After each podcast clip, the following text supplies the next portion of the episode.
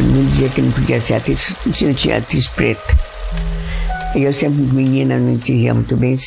Eu não sou preta, eu sou marrom. E o pessoal, eu, eu realmente eu não, não liguei muito. Disseram que, dissesse que eu não podia ser porque era negra.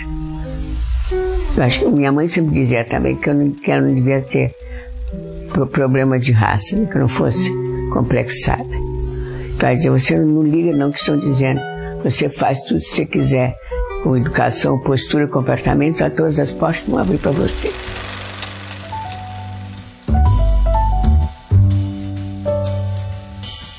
ouvinte, seja bem-vinda e bem-vindo ao Retratos do Cinema Brasileiro. Essa é a primeira temporada de uma série que resgata histórias de figuras essenciais do nosso cinema e da nossa cultura, porque só conhecendo quem abriu caminhos no passado a gente constrói melhores pontes e possibilidades para o nosso futuro. Vamos nessa?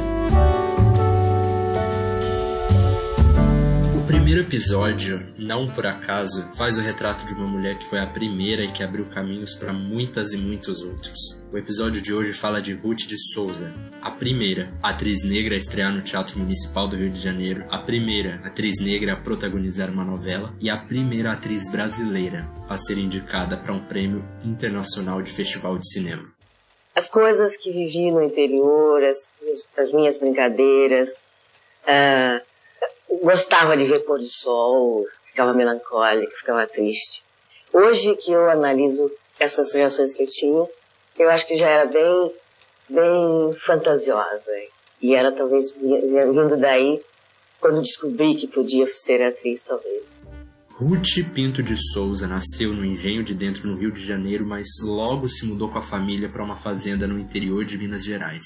Lá ela cresceu e ficou com toda a família até o falecimento do pai, quando a Ruth completou 8 anos de idade. A vida na fazenda moldou as primeiras memórias e as sensações que a Ruth conta na maioria das entrevistas, mas as maiores experiências da sua vida e da sua carreira a esperavam no Rio de Janeiro, para onde a Ruth retornou com a mãe e o irmão no início dos anos 30. Eu lembro que eu gostava de, de juntar vagalume, que minha mãe contava que no Rio de Janeiro era tudo iluminado, tinha luz elétrica e coisa assim.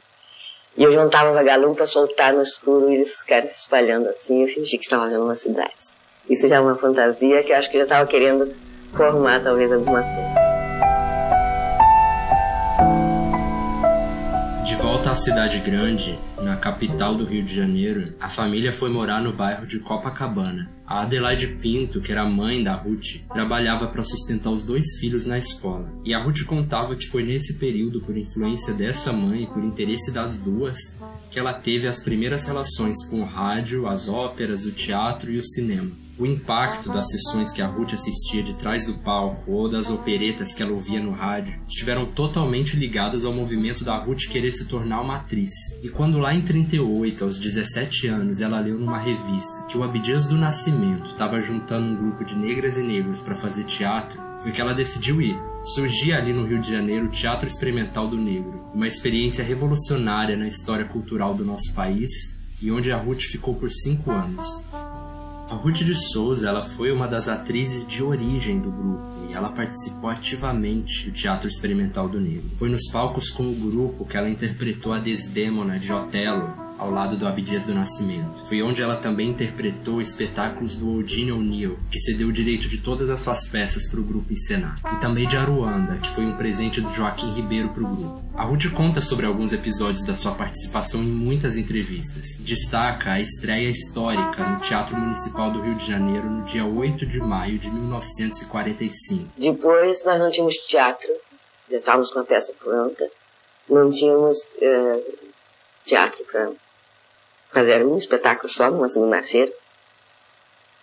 Então pedimos ao, ao prefeito da época e ele me cedeu o Teatro Municipal. Tínhamos que começar no Teatro Municipal, que até então era nunca grupos amadores, um grupo de negros é, sem experiência nenhuma, pretendendo o municipal, era uma pretensão muito grande, porque eles só tinham grandes companhias europeias, grandes óperas que, que que ele cedia o teatro. Mas o prefeito cedeu no dia 8 de maio. Esse dia 8 de maio é histórico porque terminou a Guerra Mundial. Então tinha carnaval na Avenida Rio Branco e nós fazíamos no palco do, do, do Municipal o Imperador Jones, de Eugênio Nil. Depois daí, a carreira de Ruth de Souza, a atriz, começava para não parar mais. A participação dela em outras companhias de teatro e montagens levou a Ruth a conseguir sua primeira participação no cinema, de fato. A peça de Terra Sem Fim estava para ser adaptada para o cinema e o Jorge Amado, autor do livro, indicou a Ruth para interpretar a mesma personagem da história que ela viveu nos palcos. Era um papel pequeno, mas dava a primeira experiência que indicaria a Ruth para os filmes no estúdio Vera Cruz, onde ela seria consolidada ainda mais como uma atriz referência do nosso cinema, tanto aqui dentro quanto lá fora. Ali em Vera Cruz foi realmente o grande ponto alto de minha carreira, de realização de meu sonho.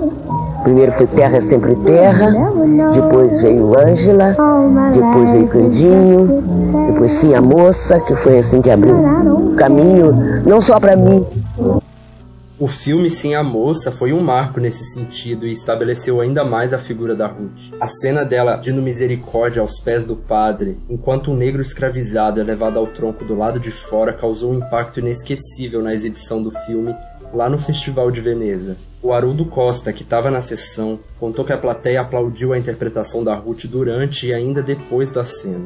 Ela não estava lá, mas a Ruth foi indicada ao prêmio de atuação no festival esse ano ao lado de outras grandes atrizes. Por dois votos ela perdeu o prêmio, mas fez história na arte e na nossa cultura, incontestavelmente. A Ruth foi pioneira, que ela possibilitou caminhos para outras atrizes e atores brasileiros.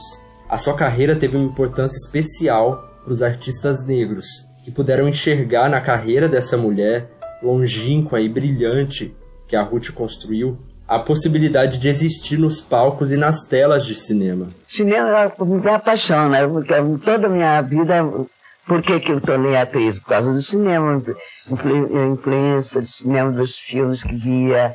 Porque antes o cinema era muito mais cultuado do que hoje. A carreira da Ruth com o cinema ainda teve outros marcos. Ela ganhou dois prêmios Sassi, teve uma produção expressiva de filmes, e participou de produções nos maiores estúdios que tiveram em atividade no Brasil. Ela esteve no filme Também Somos Irmãos, do José Carlos Bulli, Assalto ao Trem Pagador, do Roberto Farias, Quem Matou Anabela, um grande filme do estúdio Maristela, e fez história em várias das nossas produções. Os papéis e o destaque, entretanto, nem sempre faziam jus à altura do trabalho da Ruth. A indústria cultural e das comunicações, não diferente dos outros campos da sociedade brasileira, é e ainda era mais racista e sexista, sendo um obstáculo muitas vezes maior ao trabalho brilhante e nem sempre tão reconhecido como deveria ter sido da longa atuação da Ruth nas artes brasileiras. Uma palavra escrita não pode nunca ser apagada. Por mais que o desenho tenha sido feito a lápis e que seja de boa qualidade a borracha, o papel vai sempre guardar o relevo das letras escritas. Não, senhor. Ninguém vai apagar as palavras que eu escrevi. Não tenho vestido.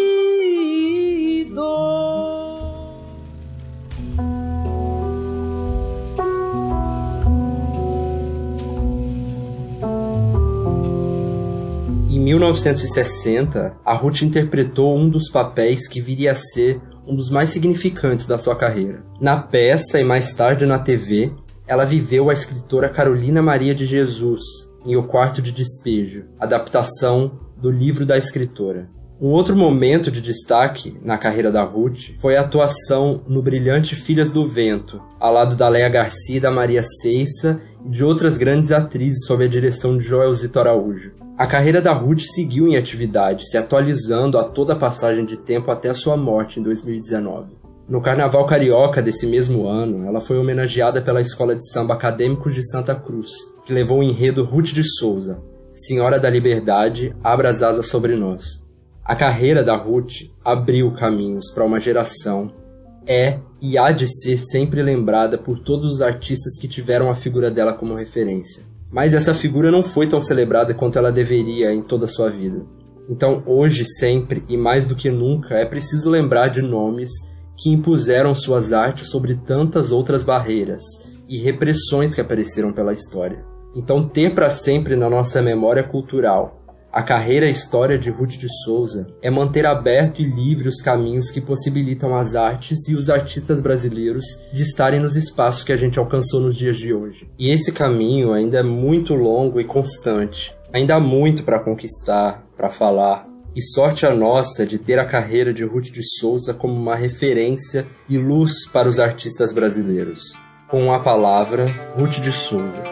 Poeta nigeriano, Olissoísca poema é, prêmio Nobel de literatura. Tem um poema que diz: O belo morre quando morre ele é bonito. O indolente morre na indecisão. Só o homem livre morre livre de medo, do egoísmo e da ambição. Só o homem livre mantém a vida de seus filhos. Só o homem livre mantém viva toda uma comunidade.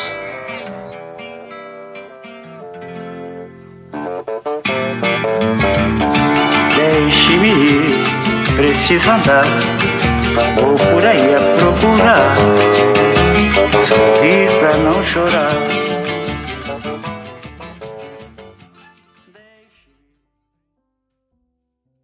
Esse retrato tem curadoria e apresentação de Victor Rodrigues, com o apoio da Secretaria de Cultura do Estado do Rio de Janeiro, sem fins lucrativos. O material de pesquisa, de arquivo e as entrevistas encontradas na internet está listada junto com a ficha técnica de todo o episódio que você acessa na íntegra pelo endereço projeto retratos do cinema brasileiro.blogspot.com.